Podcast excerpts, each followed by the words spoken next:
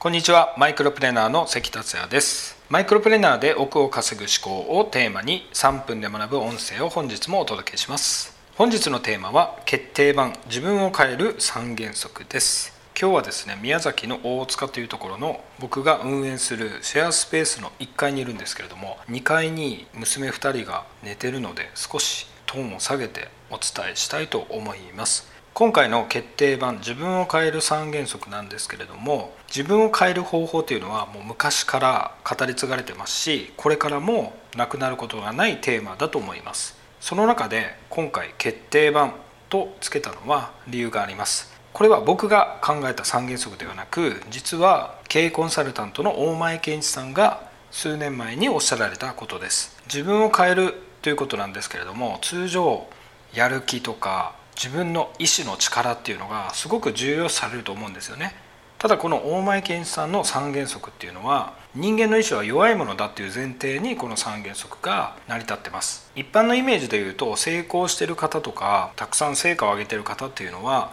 意志の力がすごく強そうに感じると思うんですけれどもやはり人間皆さん同じで意志の力っていうのは当てにしないっ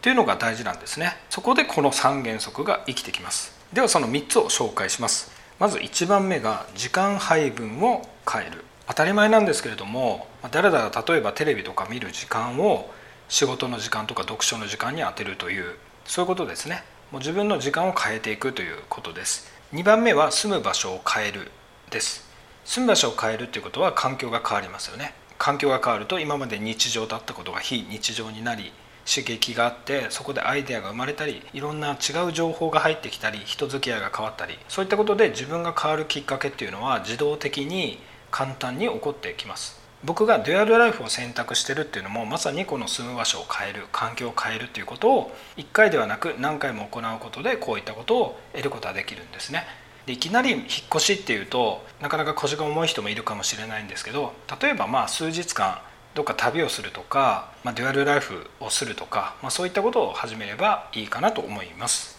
3番目は付き合う人を変えるです。環境を変えれば付き合う人も変わるっていうのはありますけれども自分が自らその環境に飛び込んでいって付き合う人を選ぶっていうことが大事です。今までと同じような人とばっかり付き合ってたらやはり自分のステージっていうのは変わらないので自分が変わりたいというステージにいるような方々と付き合うことは大事ですね。でこれはリアルだけの関係ではなくオンラインとかでもですねやはりそういった人たちの情報を得る。直接付き合うわけではなくその方々の行動とか考え方とかそういうのをオンラインで知れるじゃないですか。こういった音声もそうですけれども動画とかですね。誰から情報を仕入れるか誰の思考を入れるかっていうところは大事なのでオフラインとかオンラインうまく使い分ければいいんじゃないかなと思います。以上3つです。まとめますと1番目が時間配分を変える。2番目が住む場所を変える。3番目が付き合う人を変える。自分が変わろうとした時に自分の意思の力ではなく時間場所人によってまあ自分を変えてもらう。今回は以上です。また明日。